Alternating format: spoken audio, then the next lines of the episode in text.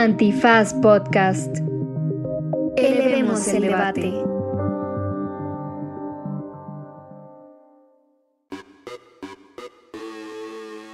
Buenos días, buenas tardes, buenas noches, bonita madrugada o cualquiera que sea la circunstancia temporal en la que esté usted escuchando esto. Esto que está inscrito en un momento histórico, porque de algo estamos seguros. Para cuando usted escuche este podcast, el Cruz Azul, señoras y señores, habrá sido campeón del fútbol mexicano, sí como no. Y en este derecho remix utilicé parte del programa para deshogar mis corajes porque el Cruz Azul haya sido campeón y el América ya no tenga con quién burlarse fácil y tranquilamente, pero también tuvimos una linda sección llena de recomendaciones de todo tipo. Eso, no nos dejen porque se pone bueno y además también en redes sociales recomiéndenos ustedes algunas cosillas, no nada más escuchen nuestras recomendaciones, sino cuéntenos qué les gusta leer, qué les gusta ver, qué podemos leer y qué podemos ver nosotros acá en Derecho Remix. Ay, qué sabroso lo dijiste. Intercambiemos, que es bien bonito. Quédense, que está sabroso, porque esto es... Derecho Remix. Divulgación jurídica para quienes saben reír. Con Ixel Cisneros y Miguel Pulido. Derecho Remix. Bienvenidas y bienvenidos a una emisión más de Derecho Remix, este podcast que aborda la realidad futbolística nacional de manera particular cuando hay eventos históricos, señoras y señores, como el triunfo del Deportivo Cruz Azul. Tiene tan contento Andrés Alfredo Torres Checa. Lo tiene en su euforia y lo tiene feliz. Estoy muy enojado, la verdad. ¿Por qué? ¿Por qué eres envidioso? No soy envidioso, creo que tiene que ver con pues, en este mundo de incertidumbre y este mundo, estos años, este par de años que nos han dado sorpresas tan trágicas y complicadas, pues uno recurre a sus lugares seguros, ¿no? Esos lugares en donde se siente a salvo. Y para mí un lugar seguro era saber que el Cruz Azul me iba a dar siempre la alegría de quedar subcampeón. y ahora que, que no, pues que esa alegría ya no va a ser completada porque ya salieron campeones, uno se siente a la deriva, huérfano. Me siento huérfano, en realidad. Sí, desencanchado. Des- sí, desencanchado, desencanchado. El futuro no es lo que era. Literalmente. Pero ya encontraremos a alguien que sustituya al Cruz Azul. Ay, no. El Atlas. Puede ser los Pumas. Pues van a ser los Pumas, en realidad, que ya llevan 10 años sin salir campeones. Yo creo que sí pueden ser los Pumas, pero no hay pedo. Aún así le seguimos yendo. ¿Tú le, le irías al América aunque llevaran 10 años sin ser campeón? No, no, es que yo tengo que buscar el lugar seguro en donde puedo llegar a burlarme de esos equipos que se burlan del América y les va mal. Como Cruz Azul ya es campeón, ahora el que voy a recurrir es a Pumas. Espérate, espérate, espérate. Por eso.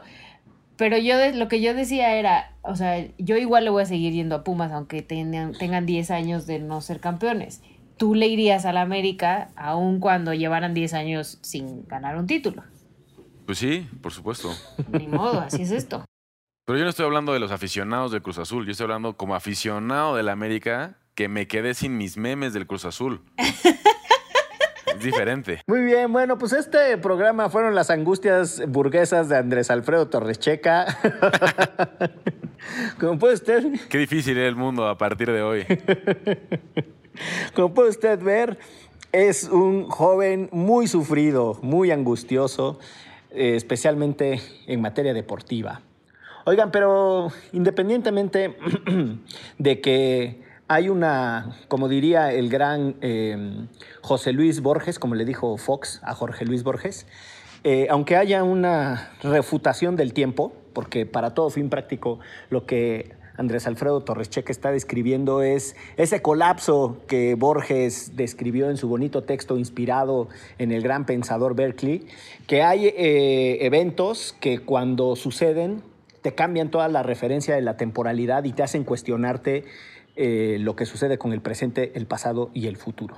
Así que mm, eso fue lo que sucedió, pero independientemente de este hito histórico y de este boquete en la temporalidad como la conocemos, es muy bonita la historia del, del Cruz Azul, ¿no? La verdad, vamos, como proyecto deportivo, más allá de que cayera en las garras de los hermanos Álvarez, que sabrá Dios dónde anden, andan a matacaballo y a salto de mata, andan fugitivos, eh, pero era un proyecto que, que, incluso empezó con esta lógica de arraigo en el estado de Hidalgo, que primero como club deportivo tuvo el problema de que estaba restringido el que la misma marca comercial del cemento fuera el nombre de, del club deportivo y eso les impedía jugar con eh, el que ahora es icónico eh, nombre de su club, que es Cruz Azul, evidentemente, y entonces jugaban con otro nombre que era Jaso, que después fue lo que montaron como una ciudad. Los vínculos de política y deporte de los que ya hemos hablado en otras ocasiones hicieron que en los 70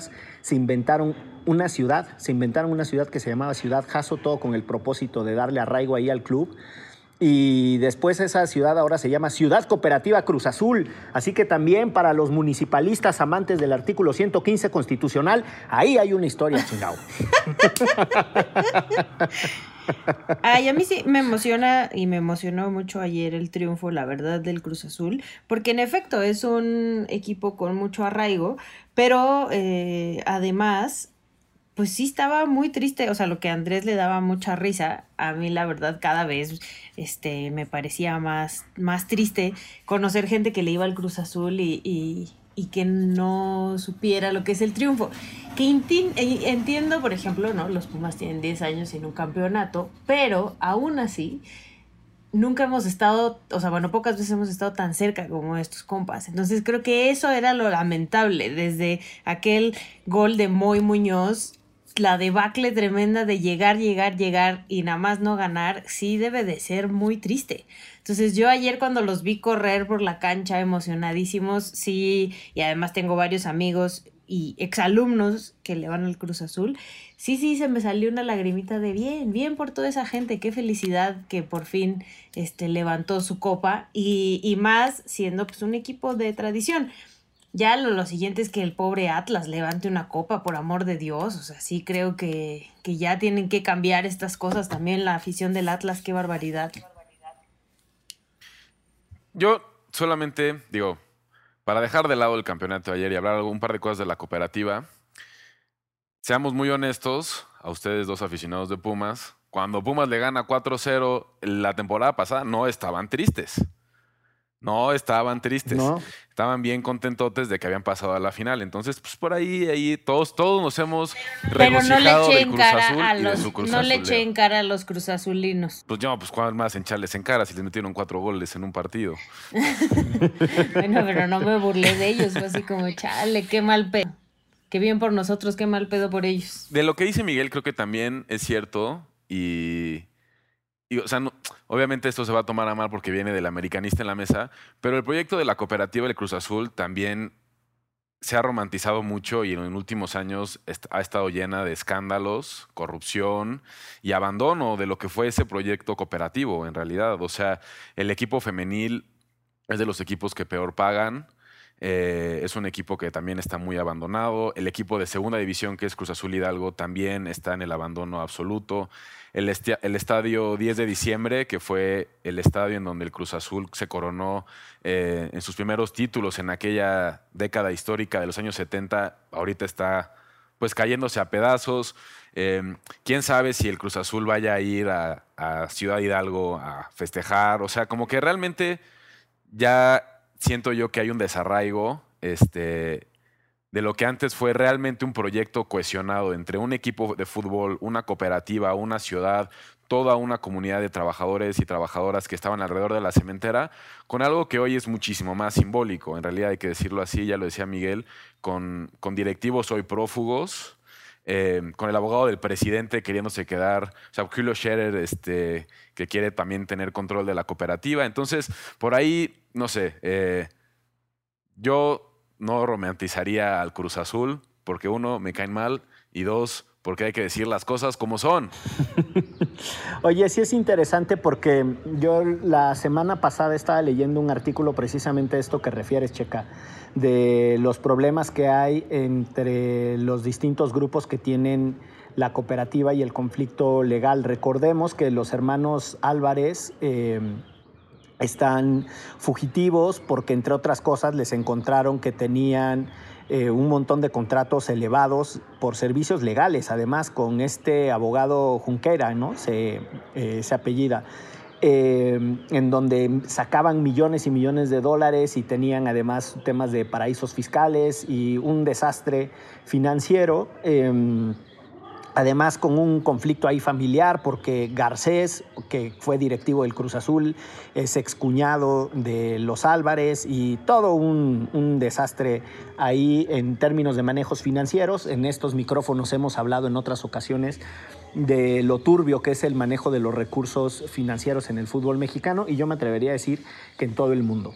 Pero bueno, leí un artículo en donde precisamente está este tema de que no pueden ir eh, a festejar el club con los obreros en la ciudad cooperativa Cruz Azul. Entonces eh, está también la polémica de cuántos de los trabajadores en realidad son parte de la cooperativa y cuántos eh, son empleados, porque ya, como diría aquel clásico, de algunos animales son más iguales que otros. me estoy refiriendo evidentemente a Rebelión en la Granja. Eh, pues eso, ¿no? También ya hay como una, hay un tema ahí muy denso de, pues del conflicto en torno a la cooperativa Cruz Azul, que esperemos también por el bien de esa figura asociativa que en México tristemente se desarraigó, a pesar de que tuvo sus épocas de fama y gloria. La cooperativa Pascual es otra de ellas que fue extraordinariamente famosa y exitosa. Pero todavía, esa sí sigue siendo una cooperativa. Sí, con un montón de problemas y muy similares a los de la cooperativa Cruz Azul. Los esquemas de financiamiento del mundo moderno empresarial los han obligado a que tengan distintos tipos de relaciones de trabajo. No, siguen siendo cooperativas, la cooperativa Cruz Azul también lo es. El tema es que no todos los trabajadores forman parte de la cooperativa. Y aquí me voy a permitir un brevísimo paréntesis, eh, solo para referir que en el País Vasco hay una extraordinaria tradición de cooperativas y es uno de los eh, puntos del mundo que mejor distribución de riqueza tienen. Busquen la historia sobre el grupo Mondragón. Eh, es muy interesante ver cómo el cooperativismo del País Vasco, inspirado por un cura eh, por allá de los años 40, 50, terminó teniendo un arraigo cultural, económico y legal, porque tiene mucho que ver, o sea, y además legal, no, no, no que sea de ilegalidad.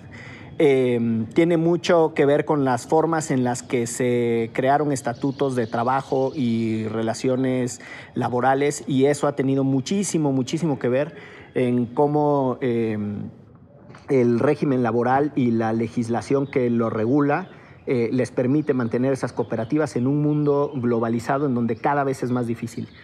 Cierro el paréntesis y pues sí, pues ahí está el tema de la cooperativa Cruz Azul, Cruz Azul campeón.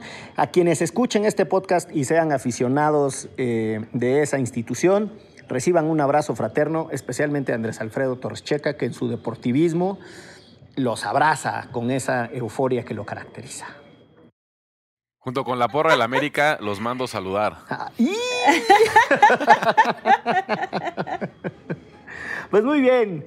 Eh, Qué egoísta, qué egoísta. Deja que triunfen y que sean felices después de 23 años o cuánto es, pobrecitos. Que lo sean, que lo sean. Y pobrecitas.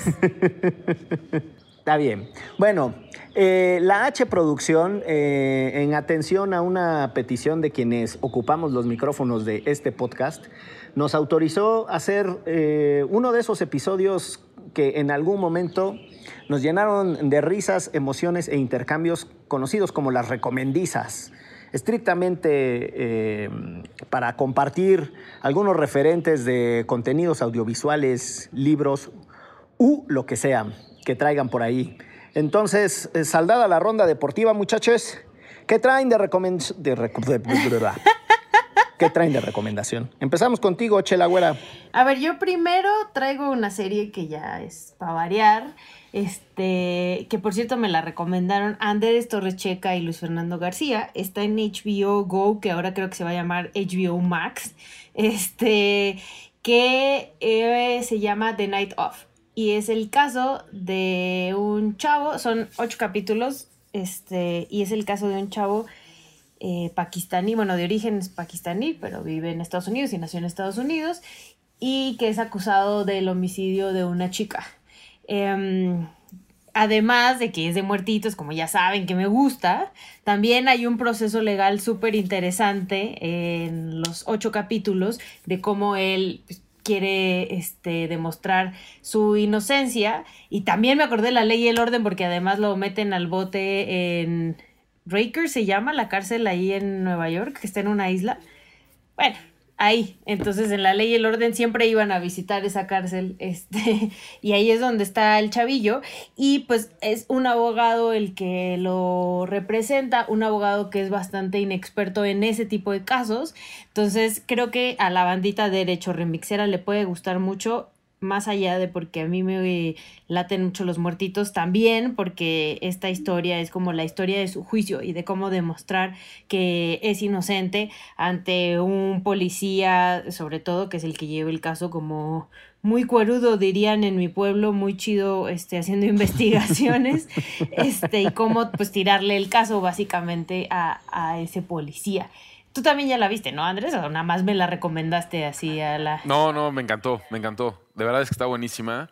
Eh, si les gusta, bueno, de por sí el, el, derecho en Estados Unidos, por las series y por muchas otras cosas, está muy romantizado, pero creo que esa serie en particular se clava mucho en el proceso, en el proceso de las audiencias, en el proceso de la recabación de pruebas, en el proceso eh, que es muy distinto al de México, que apenas estamos, no sé, migrando hacia allá. Entonces, más que el drama, que está muy bueno, cómo se va desarrollando el proceso está muy bien logrado. Sí, es un género muy mm, bien acabado en los Estados Unidos, el de el, eh, drama de las cortes, ¿no? Courtroom drama, les dicen. Eh, la verdad es que sí lo tienen bien. De hecho, mi recomendación también tiene algo que ver con eso. Pero eh, el cruzazulino closetero más destacado de estos micrófonos, por favor, tienes la palabra. No, por favor. Eh, yo, a propósito del fútbol, les quiero recomendar un libro eh, que mezcla fútbol, relaciones internacionales y Centroamérica, que son básicamente los únicos tres temas de los que sé hablar. Entonces, les recomiendo un libro que se llama La Guerra del Fútbol de Richard Kapuczynski, quien ya ha sido recomendado en estos espacios. Eh, es un librazo de crónica sobre ciertos conflictos que han estado en el mundo a raíz de o sea, conflictos más grandes, pero que de alguna u otra forma se involucra el fútbol. Y hay un conflicto en particular que se da entre Honduras y eh, El Salvador en 1969, en el marco de la clasificación al Mundial de México 70. Entonces, dos partidos muy tensos que se dan entre estos dos países eh, fueron también pretexto para una guerra que se le conoce la Guerra de las 100 Horas, que es una guerra que dura cuatro días entre estos dos países. Es un conflicto que no es tan, o sea, no es un gran conflicto armado, pero tiene muchas particularidades y, ese libro las recupera. La verdad es que vale mucho la pena. Eh, Kapuczynski es un gran escritor, es un gran cronista y si les gusta el fútbol y las relaciones internacionales, seguramente disfrutarán de esta pues de este ensayo, creo, más que una novela de este ensayo. Gran tema ese de, la guerra y el fútbol, eh, porque además aparentemente ahora el mundo está más tranquilo, pero recordarán ustedes que tan solo en la década de los noventas, y por poner un ejemplo relacionado con, con guerras y fútbol, en el conflicto de los Balcanes, eh, eso generó el desmembramiento de lo que en algún momento se conoció como la Federación Yugoslava, ¿no? formada por el mariscal Tito, Joseph Brast Tito. Y bueno, pues con el desmembramiento y la guerra entre Croacia, Serbia, Bosnia y un desmadre porque todos se querían salir y no los dejaban y el único país que tuvo una guerra nomás de 10 días por allá fue Eslovenia, bla, bla, bla, eh, coincidió con la Eurocopa de 1992. Y en esa Eurocopa Dinamarca no había calificado. Entonces, de último momento, le hablan a Dinamarca, que no había calificado a la, Eurocopa, para que participe. Y terminan ganando eh, el título de la Eurocopa del 92. Hay una película que se llama Verano del 92, que no recuerdo si la vi en Netflix o en Amazon. Eh, pero bueno, cuenta la historia, que además tiene una particular grilla ahí, porque los hermanos eh, Laudrup, eh, uno de ellos, el famoso Michael o Mickey Laudrup, se puso sus moños y no quiso ir a la Eurocopa y que van siendo campeones. Ese Laudrup, por cierto, después jugará en el Real Madrid y en el Barcelona. Hablé como Peña Nieto, después jugara. Checa, ¿tú en el 92 ya habías nacido? Tenía un año. ¿Cómo me acuerdo de esa Eurocopa? La verdad es que la vivimos con muchísima euforia. Mi papá se pintó el pelo de güero y Dinamarca 100%. Chale.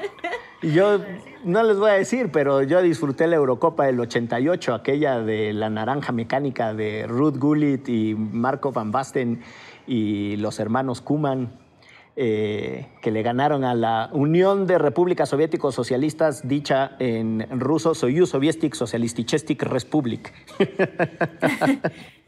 No, no, yo en esas épocas, incluso en el 92, estaba más preocupada por el básquetbol y el béisbol, fíjense, porque vivía en otra región de este país, no tanto por el fútbol. Es más, en el 92 fue, es la primera vez que fui a Europa con papá y vimos este porque eran los Juegos Olímpicos de Barcelona y vimos cómo este llevaban la antorcha olímpica, una corredora ahí. Qué padre. Córrele que córrele. Fue muy emocionante. Sí, la neta sí fue muy emocionante.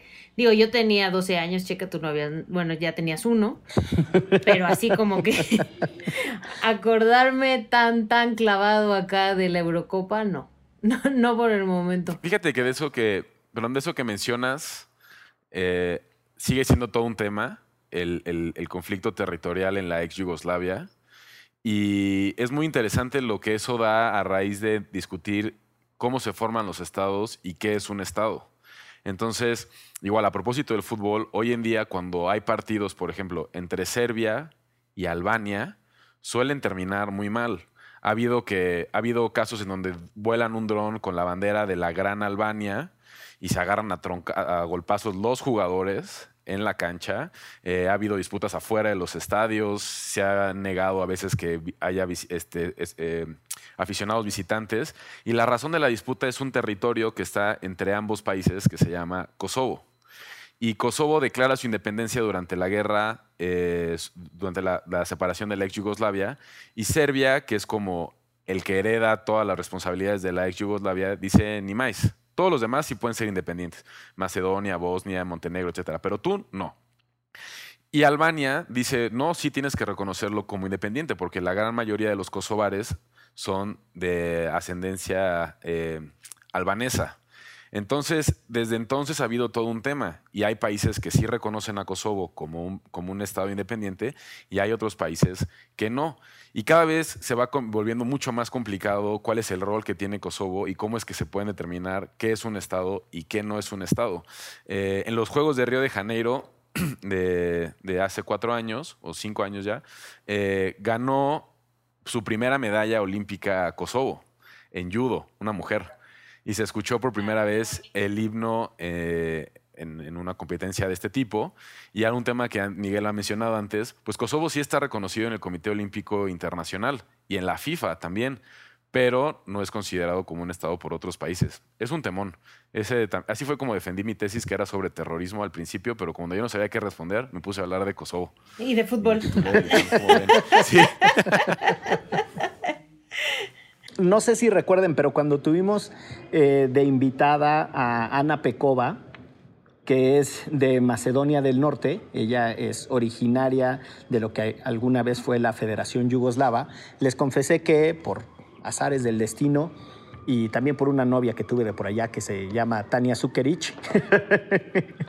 eh, nada, tengo, tengo como mucho interés por esa zona del mundo y, o sea, efectivamente sigue siendo muy complejo. Cuando Croacia pasó a la final del Mundial de Brasil también, ahora que Checa cita los Juegos de Río de Janeiro, eh, eh, Djokovic, el, el jugador de tenis serbio número uno del mundo, eh, se atrevió a felicitarlos y desearles suerte.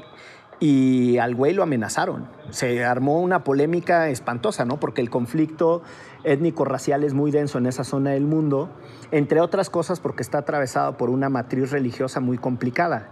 En algún momento del mundo, eh, Sarajevo fue la ciudad más multicultural del mundo y el único punto en donde las religiones en conflicto en otras latitudes del planeta convivían de una manera eh, pacífica, musulmanes, eh, cristianos, católicos, judíos y ortodoxos. La diversidad religiosa y cultural de Sarajevo era fascinante. Y un último dato coctelero, porque pues ya me encarreré, ¿verdad? Aquí con el tema de, la Federación Yugoslava. Pero en algún momento el, mariscal Tito fue muy amigo de los presidentes mexicanos y conformaron una cosa que se llamó el bloque de los países no alineados. Y hay una historia muy interesante y muy folclórica del gusto del mariscal Tito por México, porque le gustaba la Revolución Mexicana y le parecía que era un movimiento de reivindicación de derechos sociales. Recuerden ustedes que la Constitución mexicana eh, fue la primera constitución social del mundo eh, y entonces le gustaba todo eso. Y en algún momento lo que hizo el mariscal Tito fue que empezó a importar la cultura mexicana porque hablaba en la revolución, las películas de la llamada eh, época del cine de oro mexicano, pues siempre hablaban de la revolución y del reparto agrario y entonces pues salía ahí gente como medio rancherona que pues este güey decía, pues esto pues, es medio lo que pasa en el mundo rural de aquí de, de los pueblos eslavos del sur, que es lo que significa Yugoslavia. Y entonces todo eso para decir que hay una cosa que se llama Yumex, eh, que es una fascinación por la música mexicana cantada en yugoslavo. Y entonces hay mariachis, como si fuera Colombia o como si fuera Perú, que tienen una fascinación por los mariachis. Hay un movimiento cultural de mariachis eh, en Yugoslavia. así, como lo, así como lo escuchan. Órale. Y les encantan las novelas. Puta, ni se diga, las novelas, su fascinación. Vieron todas las novelas, fans de Thalía, o sea, todas esas cosas. Eh, hablan español mexicano en muchas, muchas personas porque crecieron viendo eso y no era contenido que estuviera censurado como contenido a lo mejor hollywoodense o de otro tipo. Sí, exactamente. Yo, yo cuando fui a África en una ocasión, fue en el hotel de el lugar a donde fui, vi Rudy Cursi por primera vez en mi vida y este pasaban todas las novelas de Televisa viejitas en los canales abiertos de televisión y además, volviendo a lo del fútbol, íbamos en una camioneta este, rodeada por militares porque además no podíamos este, transitar libremente. Y de repente veo corriendo a un muchacho con una playera de los Pumas. Y yo, ¿qué? ¿En dónde estoy? ¿Qué pedo con eso? Y ya El después nos dijeron que mucha de la ropa que nosotros sacamos acá termina en países como esos. Entonces, por eso, este, muchos, o sea, que hay muchas cosas que, que, que- que tienen vínculos. Lo que sí es verdad es que conocían a Carlos Vela y hablaban muy bien de Carlos Vela porque este, veían mucho, consumían mucho el fútbol europeo. Mira tú, Mira tú. era en Uganda, por cierto. Ahí están los datos cocteleros. Eh, por cierto, otro de los países icónicos del movimiento de los no alineados, hablando de África, eran Ghana y Egipto. Con Nasser, Sadat. Porque, pues, con- exactamente. Era esa bandita que eran ahí, este. Pues cuates de. ¿Quién era el nuestro? Echeverría y López Portillo, ¿no? Fueron los, los que más le metieron a eso. Sí. Pues muy bien, este, pues yo de recomendación les traigo un bonito eh, producto americano, o sea, de los Estados Unidos para ser correcto, que se llama El juicio de los de Chicago. Este, ¿cuántos son? ¿Siete? ¿Ocho? Siete. El juicio de los siete. de- Sí la vio, sí la vio. En el juicio de los siete de Chicago.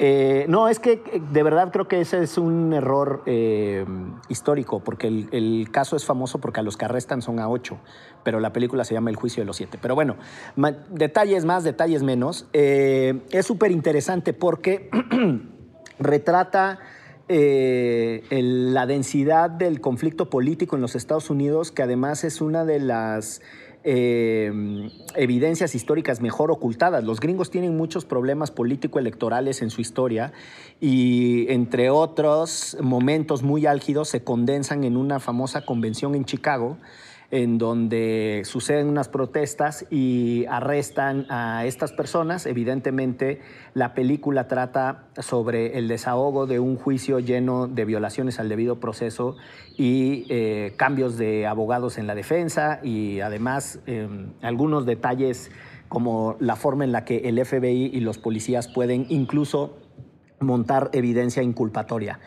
Pero véanla, que la verdad es que es una película muy bonita. Eh, es de Aaron Sorkin, que si ustedes no saben quién es Aaron Sorkin, es un genio de haber llevado eh, los temas jurídicos a distintos productos eh, de consumo, productos culturales y de entretenimiento. yo vi en Broadway la, es que de verdad es, un genio.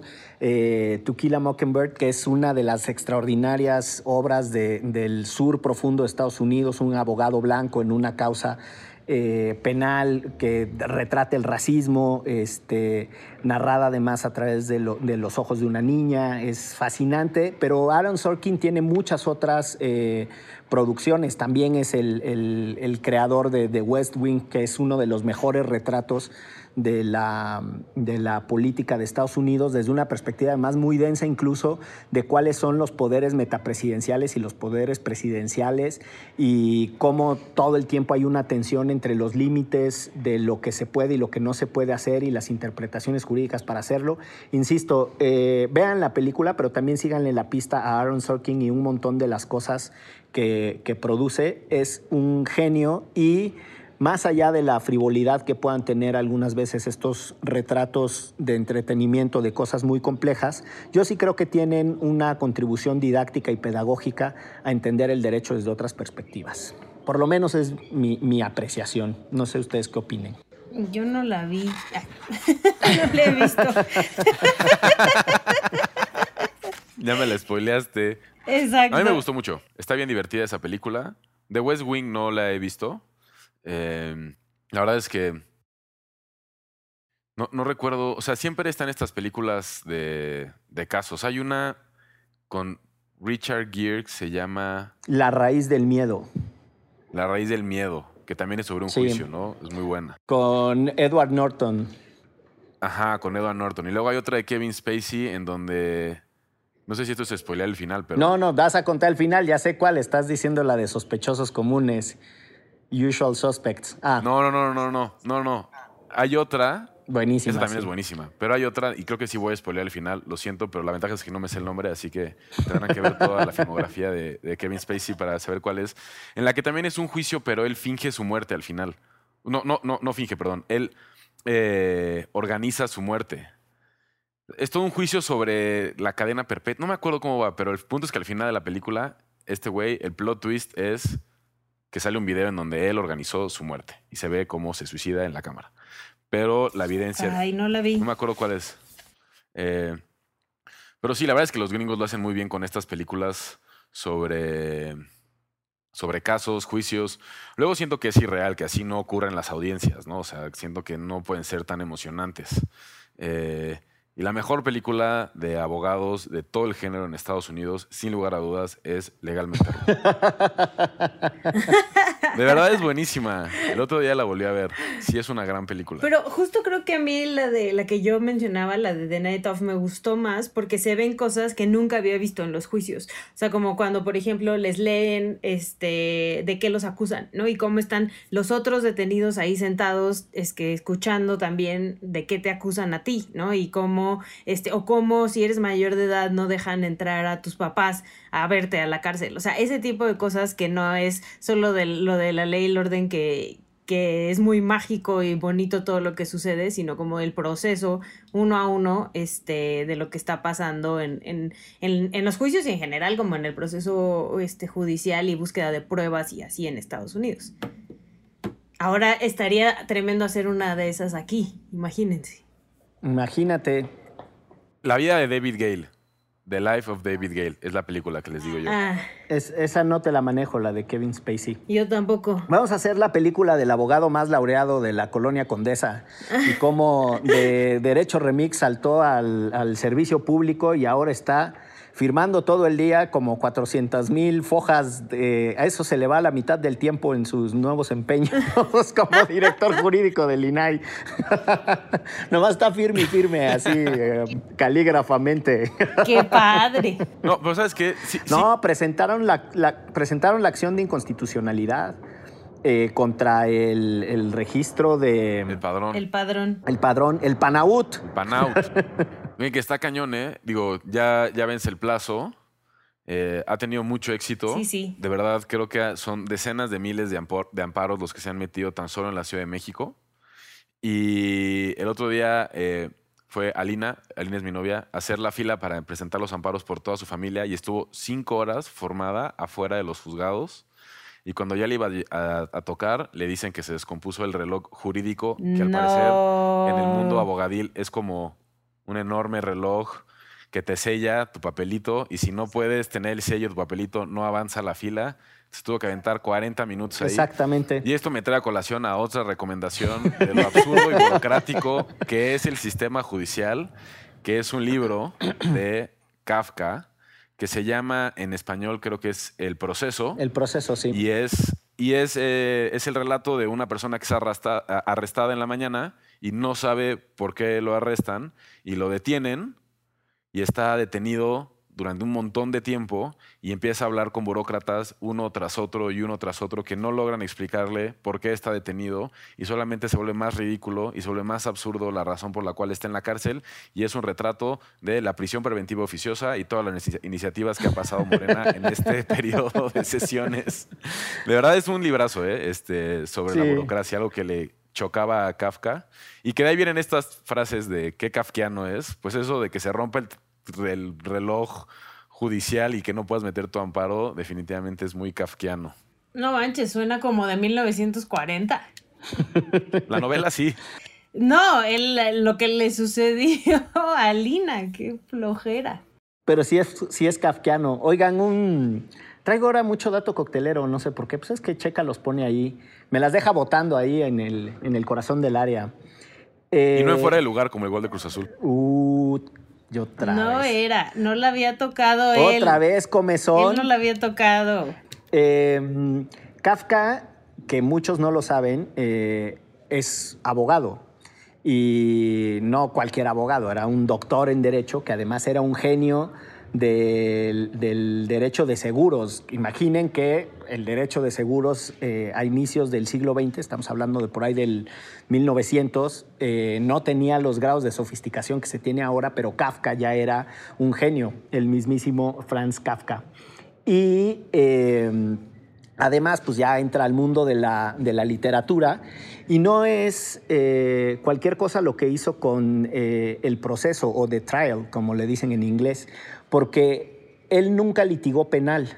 Sin embargo, hace un retrato de los absurdos procedimentales en el derecho penal, que tiene que ver con lo que dice Checa, de alguien que se despierta acusado de algo que, que no sabe. Busquen también, porque es muy fácil encontrarlo en Internet, eh, ahora ustedes jóvenes que le saben a eso de- del Google y que, y que ah, pues, todo esto moderno, ¿no? Del Netscape y del Explorer. Este, busquen un cuento que se llama El Nuevo Abogado, eh, que es una- un extraordinario relato. Eh, Kafka es, es- es un genio y hay que, hay que respetarlo. Y cuando se checa esto de los absurdos, me, pues ya me he encarrerado, les paso otra recomendación. Está medio densa, pero es una de las películas icónicas de Cuba.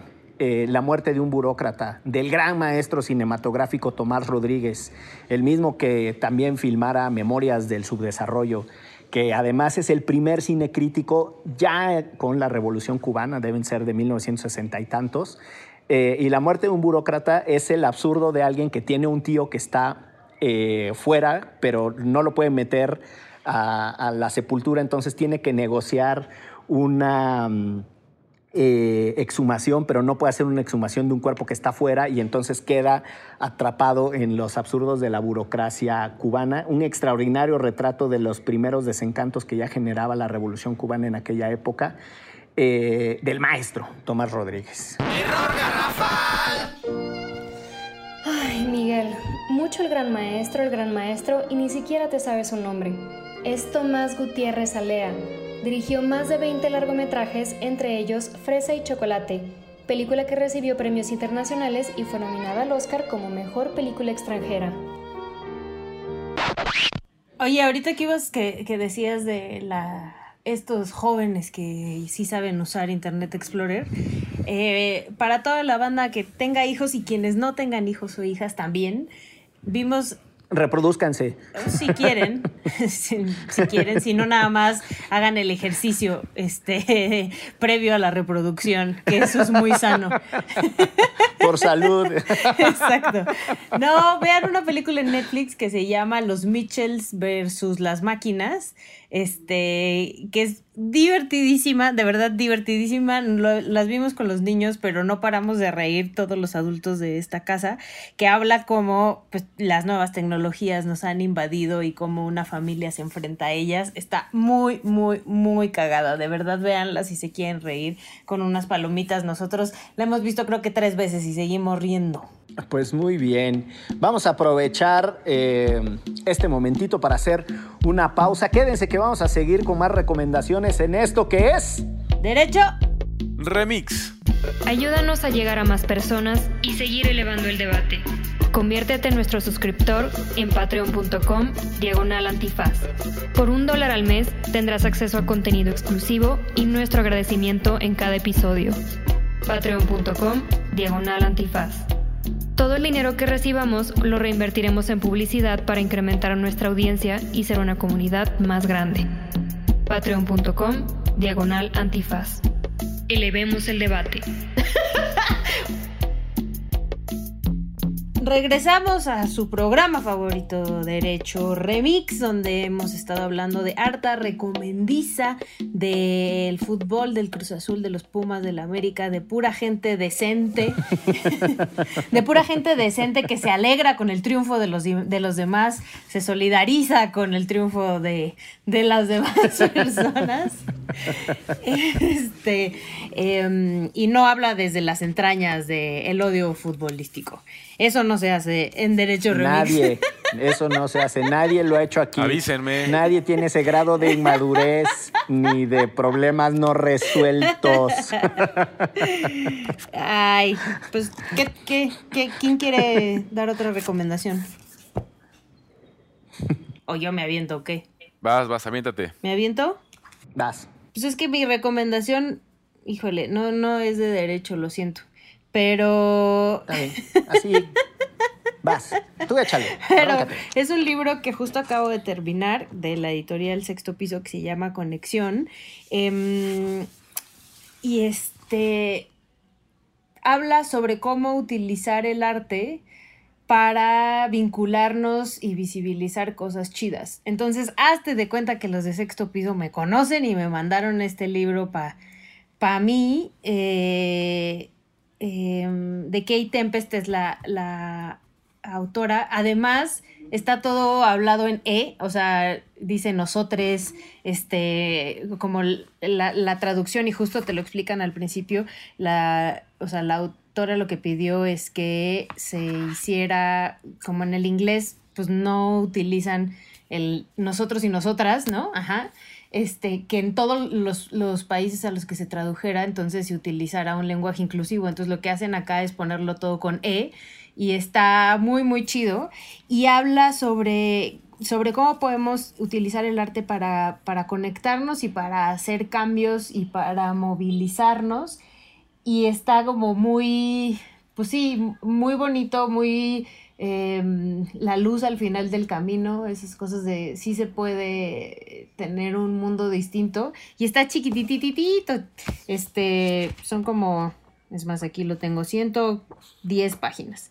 Entonces, échenle un ojito, además, si compran en la editorial Sexto Piso, apoyan a una editorial independiente, que por cierto, este, el director de la editorial es mi jefe, pero este, eso no tiene nada que ver. Em, échenle un ojo, está bien, bien bonito y, a mí estas cosas me, dan para arriba, que es muy necesario en un mundo como en el que vivimos. Sin duda.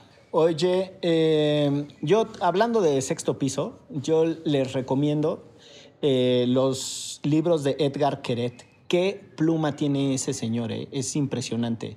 Es un cuentista israelí. Eh, tiene, bueno, ahorita se me vino a la mente el de Pizzería Kamikaze.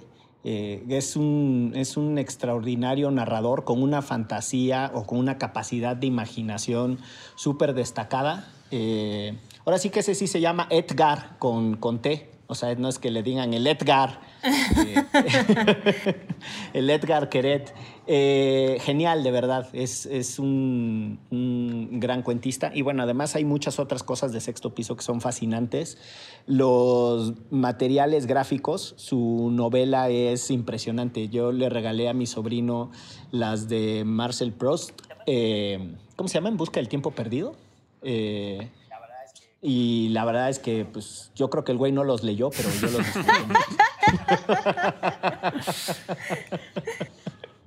Bueno, como yo, a pesar de que estoy rodeado de abogadas y abogados en mi vida, no soy abogado y estudié relaciones internacionales y siento, siento que tengo que reivindicar a nuestro gremio cada que pueda.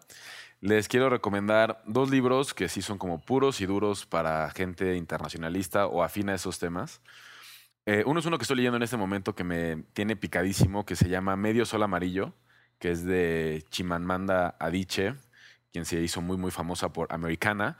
Pero esta novela narra, eh, es una novela eh, ficticia, pero situada en un contexto histórico, que es la guerra civil en Nigeria durante los años 60 y la independencia de la región de Biafra y después su reincorporación. Está buenísimo, de verdad. Si les interesan esos temas, le van a disfrutar esta novela.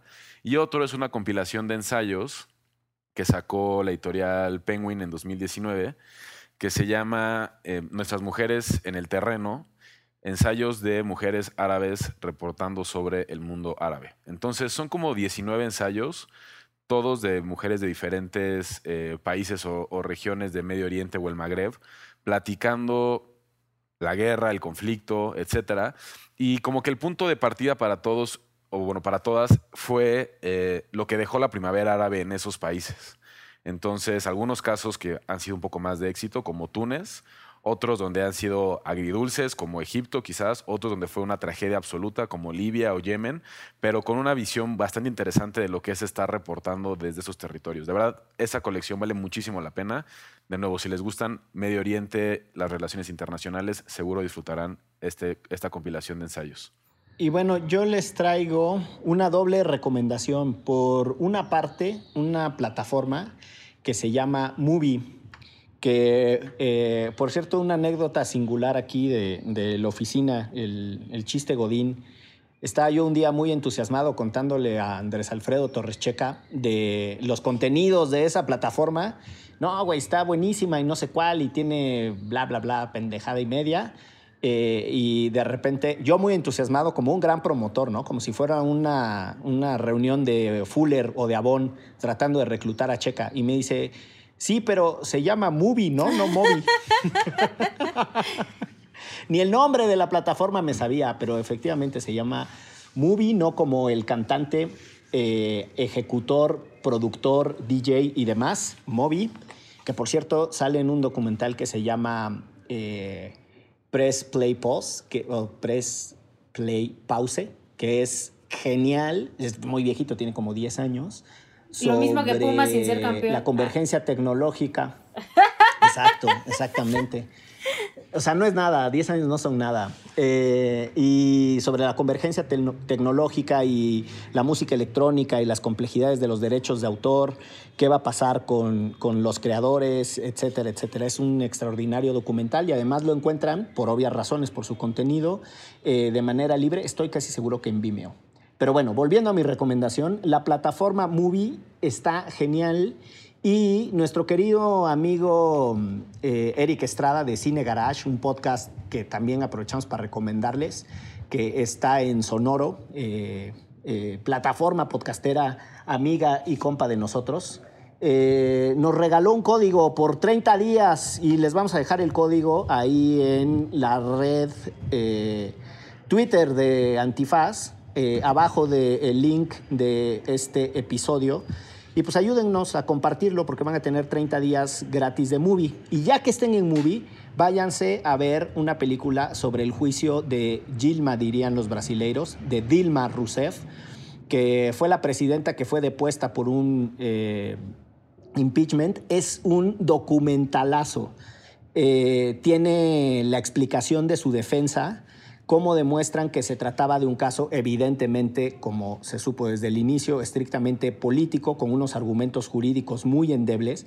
A Dilma la acusaban de violar el derecho presupuestario, háganme el favor, de manipular eh, cuestiones sobre el déficit presupuestario y que por eso eh, era merecedora del impeachment. Recuerden, quienes no lo sepan, que Brasil tuvo a las tres izquierdas más complejas gobernando en periodos seguidos. Eh, la de Fernando Enrique Cardoso, bueno, ese ya para cuando gobernó ya no era de izquierda, ¿no? Pero Fernando Enrique Cardoso, que fue un cepalista, un pensador de la lógica de centro y periferia, fue, un, fue gobernante de Brasil. Después fue Lula, un liderazgo muy, muy importante del sindicalismo, muy próximo a, a, muchas bases marxistas. Él no es de formación marxista, él en realidad sería más como un socialdemócrata que cree en la colaboración entre el capital y el trabajo para mejorar las vidas y las condiciones de la, de la, base, trabajadora, pero para todo fin práctico, un líder de izquierda muy, muy eh, completo y muy bien formado, a pesar de que no tenía ningún estudio profesional, un obrero metalúrgico. Y finalmente Dilma Rousseff, que era la tercera izquierda. Eh, que complementaba ese periodo muy singular de gobiernos de Brasil, porque ella fue guerrillera. Eh, y bueno, pues nada, ahí este, véanlo, es, va a ser gratis para ustedes porque van a tener 30 días de movie, que además tiene muy buen contenido, no le anden diciendo movie como yo porque Checa los regaña. Y pues esa es mi recomendación. ¿Cómo la ven? ¿Ya vieron, ya se suscribieron ustedes al, a los 30 días gratis? Yo no tengo esa plataforma. Tienes 30 días pero... gratis, cabrón. Bueno, que arranquen con el mes. Bueno, cuando lo tengas que hacer, Porque lo si no harás. se me va a olvidar y van a empezar a cargarlo la tarjeta. sí, va, ese es el viejo truco. Es Sí, el viejo es- truco. No, pero he escuchado que está muy bien. Tienen un, un catálogo mucho mejor curado que otras plataformas que sacan contenido por sacar contenido y que luego, la verdad, no es tan bueno. La verdad, muchas de las producciones originales de otras plataformas se quedan cortas. Ya, por no decir nombres, porque van a decir que nos están pagando aquí el segmento. y no es verdad. No es verdad, es solo la cercanía y la amistad y el cariño con Eric Estrada. Yo tengo tantas plataformas que ya también es medio de burla, ¿no? O sea, ya... Y te cobran de 200 varitos, de 200 varitos y de repente terminas en un cuentón. Sí. Qué, qué feo momento histórico nos tocó, ¿no? O sea, que justo eh, todo se está fragmentando cuando en realidad pues, estaría suave que los contenidos estuvieran integrados. Y por otra parte, una de las cosas que más me desespera, y no sé si les pase a ustedes, es que te salgan con la chingadera de que ese contenido no está disponible para tu país. Pues, ¿qué es eso? ¿No que el Internet era para globalizar las cosas? Así de, pues, ahí en tu colonia no. En tu colonia, Nel, en tu departamento, este contenido no está disponible. Por eso, contrátense o bájense un VPN de calidad. Eh, ese consejo les doy porque checa su amigo soy y así podrán tener acceso exclusivo a contenido de otros países. Pues muy bien. Pues estuvo sabrosa la, la ronda de recomendaciones, salvo que tengan algo más que agregar. Eh, yo me despediría invitando a que le den seguimiento a lo que está sucediendo en los amparos contra el Panaut. El patrón. El Padrón. padrón. eh, Yo el patrón, no, ese es otro. patrón. Un saludo también. Ese es Mario Patrón. Por cierto, un saludo también de una vez. Este, denle seguimiento a esa discusión que es muy interesante y tiene mucho que ver con eh, la disputa sobre lo que se hace con nuestra información personalísima, íntima y además eh, que tendría que haber sido considerada como datos personales sin propósitos de mercantilización. Pero bueno, ahí está la cosa. Si les parece, entonces nos vamos, que esto fue... Derecho. Remix. Divulgación jurídica para quienes saben reír. Con Ixel Cisneros y Miguel Pulido. Derecho Remix.